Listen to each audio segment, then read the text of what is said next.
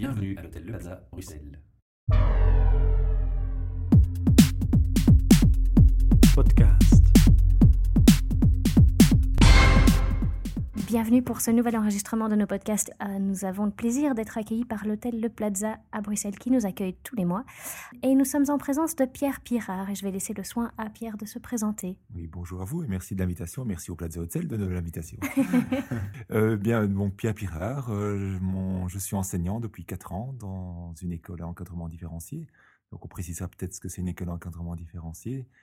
Ici à Molenbeek, donc j'enseigne à des jeunes entre 15 et 20 ans, donc dans des sections professionnelles en AAA, donc c'est auxiliaire administratif et d'accueil. Euh, là, j'enseigne des cours de technique d'accueil, puis j'enseigne aussi principalement en 7e GTPE. GTPE, c'est la gestion de très petites entreprises, donc je donne des cours de gestion et législation à des jeunes qui veulent créer leur entreprise. Ça peut être un salon de coiffure, une salle de fitness ou une carrosserie. Voilà. D'accord. Moi, j'avais une question. Votre parcours, euh, votre cursus, vous venez de quelle, euh, quelle formation en fait? Ah oui, la formation est, as- est assez différente. Je n'ai pas une formation d'enseignant puisque je suis un, un article 20. Alors, sans être trop technique, un article 20, c'est quelqu'un qui peut enseigner sans avoir de titre pédagogique. Donc, j'ai une formation de, de juriste euh, et j'ai une formation de- d'ingénieur commercial à, à Solvay. Enfin, plus précisément, une licence en gestion commerciale à l'école de Solvay. Voilà. Et donc, pendant 25 ans, j'ai j'ai pas du tout fait le métier de prof. J'étais euh, chef d'entreprise. Et puis, il y a 4 ans, euh, ça doit être la midlife crisis, hein, euh, j'ai décidé de, de changer complètement de boulot pour euh, me réorienter et d'être maintenant enseignant. Quelle est, quelle est l'ori- l'origine de cette, cette réorientation? Ben, oh, Il y, a- il y a plusieurs origines. Il y a l'origine, il y a d'abord probablement une, une certaine lassitude d'un métier qu'on fait pendant 25 ans. Donc, diriger des entreprises, c'est bien. À un certain moment, on est un petit peu en pilotage automatique. Euh, alors, je dis pas que je faisais bien mon boulot, mais grosso modo, pour gérer une entreprise, c'est pas très compliqué. Pour augmenter le bénéfice, il faut réduire les coûts, augmenter les chiffres d'affaires. C'est une équation très très simple. Alors plus difficile à appliquer dans la pratique, mais l'équation est assez simple. Et quand on l'a fait depuis 25 ans, la question qu'on se pose euh, à l'approche de la cinquantaine, c'est de se dire qu'un peu comme dans une courbe de Gauss, hein, au milieu ou en haut de, de la montagne, on s'est dit qu'est-ce que je fais pendant les 20 ou 30 prochaines années qui me restent? Euh, pour redescendre la montagne Est-ce que je prends le même chemin ou je prends un autre? Euh, ben, Personnellement, j'ai décidé de prendre un autre chemin, euh, sans doute parce qu'il y avait cette lassitude ou ennui par rapport au métier que je faisais, et aussi l'envie de, de me retrouver dans un, un inconfort de début de carrière, c'est-à-dire me trouver dans, dans des situations où je me dis comment je fais maintenant? Et Le ça, je l'ai vis, je je depuis 4 ans, où tous les jours je me pose la question, je me dis maintenant comment je fais? On m'a pas appris. Mhm. Pourquoi les jeunes? Pourquoi enseigner aux jeunes? Mais l'en- l'enseignement est la base de tout. Euh, quand je dis la base de tout dans une société, euh, d'un bon enseignement vient une croissance économique, d'un bon enseignement vient un bien-être, d'un bon enseignement vient une diminution de la criminalité, d'un bon enseignement vient euh, le fait que les gens vivent en meilleure santé, etc. etc. On pourrait continuer la liste de, de Mhm. façon pratiquement exhaustive. Donc l'enseignement est à la base, je crois, d'un ense- une, une société harmonieuse et juste. Alors c'est peut-être un petit peu utopique et naïf de dire ça, mais je crois que c'est c'est en tout cas ma, ma raison d'avoir rejoint ce, ce secteur d'activité. Il faut au moins quelques personnes qui débutent par là, en tout cas, pour Ben, construire il faut, un soupçon de positivisme. voilà, il faut, il faut un peu de naïveté et d'utopie, la garder en tout cas. Un beau rêve. Mais donc, il y, y a volonté de se réorienter, le choix vers l'enseignement, puis il y a l'enseignement dans une école à encadrement différencié. C'est encore un challenge supplémentaire, ça. Ah oui, c'est clair que je voulais pas ense- enseigner à Saint-Michel ou Saint-André, euh, ni à Woluwe et Uccle, alors j'ai rien contre ces communes, euh, mais c'est vrai qu'il y avait toute une, une jeunesse, une population que je connaissais mal, que je voyais de temps en temps dans le métro, je voyais rue de Brabant, je voyais aux alentours aux étangs noirs, je dis je ne connais pas ces jeunes. Euh, et ils représentent une majorité dans certaines communes, ils représentent euh, 12% de la population à Bruxelles. Je dis, tiens, on en parle beaucoup, je ne les connais pas. Et euh, les médias en parlent beaucoup, il y a toute une série de clichés sur eux. Euh, et donc, j'ai commencé par acheter l'islam pour les nuls, pour un petit peu savoir euh, ce qu'il y avait derrière.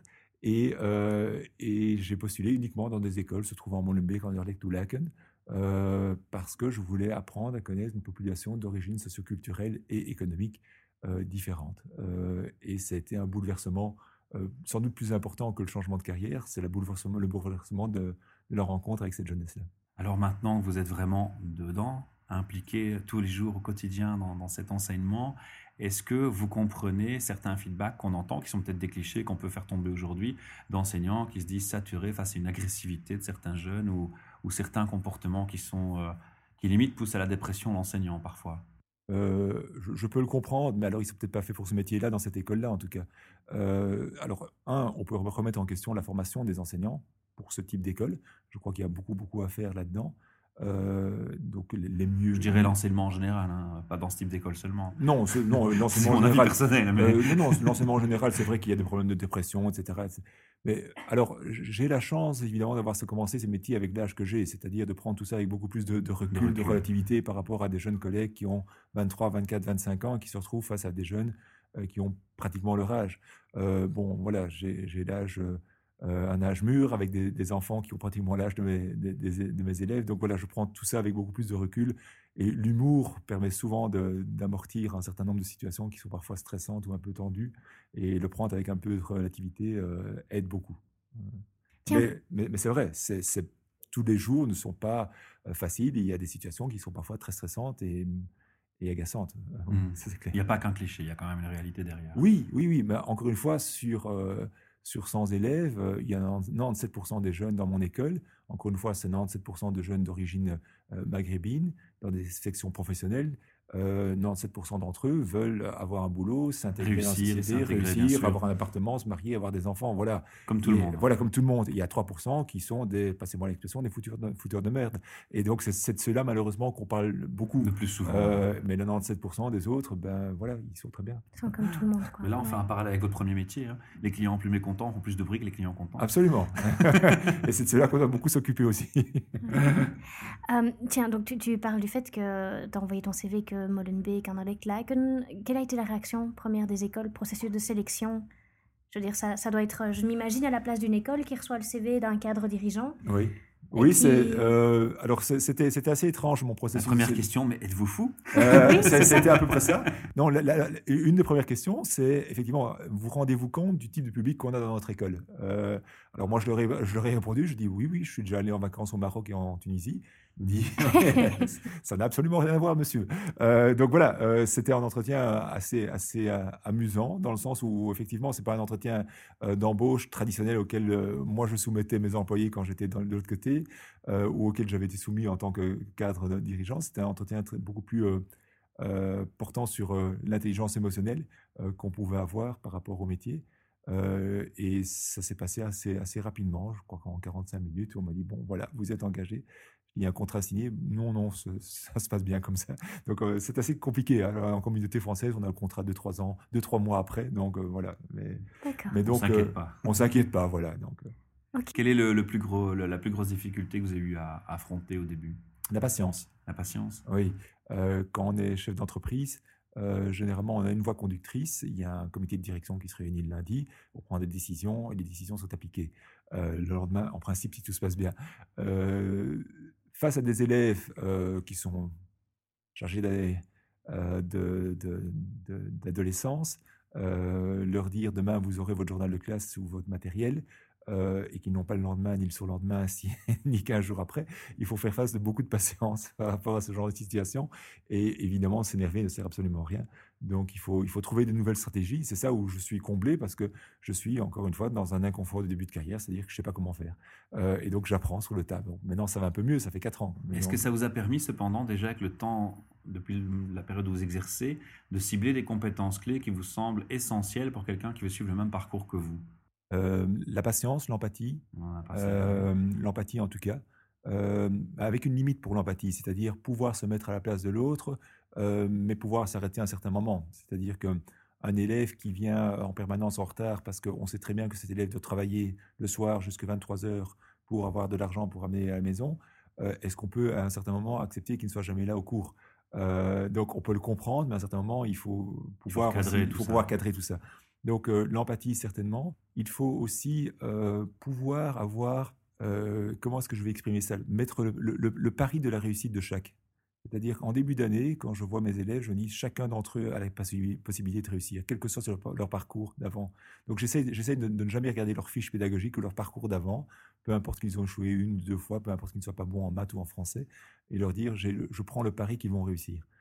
donc avoir un regard vierge sur sur chaque élève qui se présente. Je crois que c'est aussi une, certainement une, euh, qualité ou en tout cas une, attitude, euh, un état d'esprit à avoir euh, dans ce métier. Est-ce que certains élèves ont eu à la maturité suffisante que de réaliser l'origine de votre parcours et votre changement et revenir vers vous avec un feedback plus positif par rapport à ce qu'ils ont l'habitude de connaître en termes d'enseignants? Ah oui, oui, oui, oui, parce qu'ils... Votre approche est forcément différente, vu l'historique. Oui, alors ils, ils, ont connu, je leur ai dit mon parcours, enfin, de toute façon, ils voyaient très bien que je n'étais pas un prof normal au départ, entre guillemets, puisque bon, euh, voilà, il y avait une série d'attitudes que je n'avais pas de classiques du genre prenez votre journaux de classe, etc., etc. J'avais pas les. Il fallait apprendre les, rituels. Voilà, il fallait apprendre les rituels du, métier que je n'avais pas, donc ils me sont un peu demandé d'où je venais au départ. Je crois que ce qui les a intéressés, c'est effectivement dans les cours que je donne, qui sont des cours de gestion, euh, les relier à des éléments très très pratiques euh, que moi j'ai vécu. Donc ça, ça ah, l'exemplarité qui parle beaucoup. Voilà, ça, ça, les a intéressés effectivement quand je leur disais de pas travailler en black, euh, pas engager, enfin toute une série de euh, pourquoi monsieur, ben, je dis pas oh là là, parce que moi dans ma situation quand j'étais dans dans, dans, l'entreprise, voilà ce qui peut se passer. Donc je crois que ça, ça leur, leur, parle assez fort. Alors ils ont, ils ont été fortement interrogés aussi par sur le, le pourquoi d'un changement. Euh, alors, euh, il y a un de mes élèves que je, lui avais dit, voilà, moi, je, veux comprendre la diversité de, notre commune ou de, de, la région dans laquelle on vit. Il me dit, monsieur, de quelle diversité vous parlez? Il n'y a que des Marocains ici. Non, pas du tout. Ah. Euh, et donc, c'était assez amusant, euh, effectivement, de, l'humour qu'ils ont par rapport à leur, propre situation. Quoi. Donc, ils peuvent se moquer de vous, vous ne comprenez pas? Absolument. Euh, alors, j'ai appris quelques expressions. Scout, ok, donc ça, ils comprennent. Quand ah, scout. Tais-toi. Voilà, exactement. donc, il y a quelques expressions que, que j'ai pu percevoir maintenant. Un bel exemple d'intégration de votre part. oui, je ne sais pas c'est de l'intégration, mais en tout cas de la compréhension de ce qu'il raconte. ok, super. Joanne, tu avais d'autres questions Oui, donc on parle des... des, des, enfin, donc tu, tu, viens dans ce métier, dans métier d'enseignant avec un regard tout à fait différent. Qu'est-ce qui... Qu'est-ce qui fait ta différence en tant que professeur? Comment est-ce que tu exerces ton métier finalement euh, Oui, aussi par rapport aux collègues? Tu ressenti? Alors au sein des collègues, c'est alors il y, a, pour, pour, la petite histoire aussi, j'ai écrit un bouquin qui s'appelle Vous n'êtes pas des élèves de merde. Alors, j'en fais pas de la promo, mais simplement, ça explique la, réaction. Il n'y a pas de tabou chez c'est publié aux éditions de l'Arbre. Euh, et donc, euh, euh, par rapport à, Dans ce livre, je, prends en position sur le monde de l'éducation, sur l'enseignement, etc. et donc, il y a eu trois réactions. Il y a eu des, collègues qui, sont foutés complètement. il y a des collègues qui se sont dit Tiens, c'est pas mal, tu apportes un regard assez neuf, un, peu naïf, un peu utopique, mais c'est vrai que tu as un regard différent sur, sur notre métier d'enseignant. Et puis, il y a un certain nombre de de collègues qui se sont dit mais qui tu es pour venir euh, porter un jugement après un an ou deux mmh. ans? Voilà.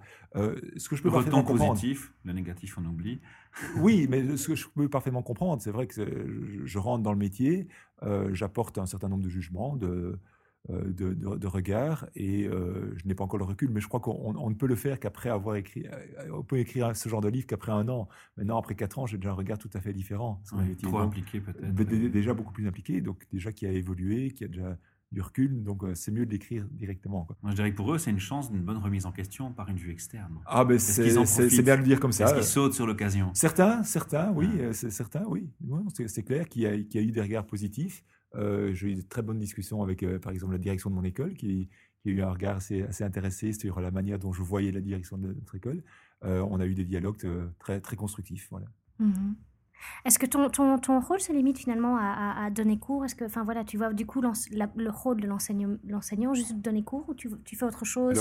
Il y, a un grand débat dans les, milieux pédagogiques en, sachant de savoir euh, est-ce que l'enseignant enseigne, éduque ou forme?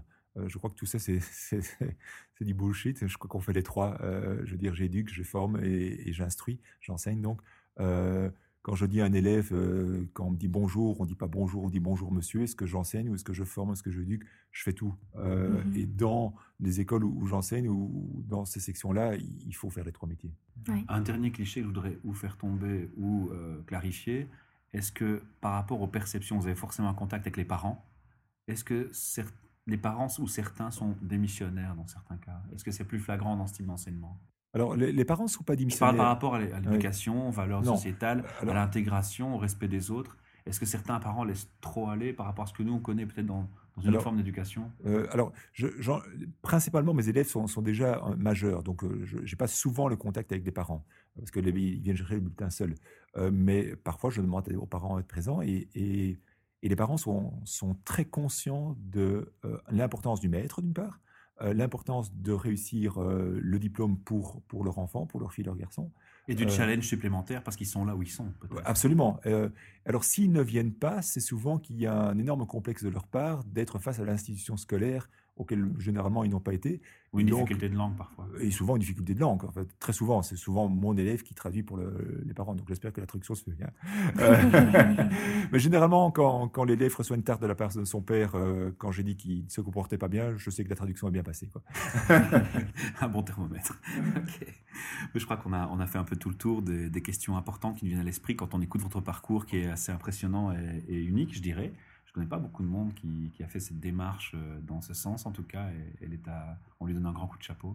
On, va on va essayer de limiter le temps de nos enregistrements à 15 minutes pour nos auditeurs. On vous retrouve au micro quand vous le souhaitez. Merci beaucoup. Euh, donner un compte rendu sur votre évolution dans le futur, why not, ou pour d'autres passions, en fait. Est-ce qu'on a partagé aujourd'hui, partagé aujourd'hui de votre passion Absolument. Merci pour votre temps. Podcast.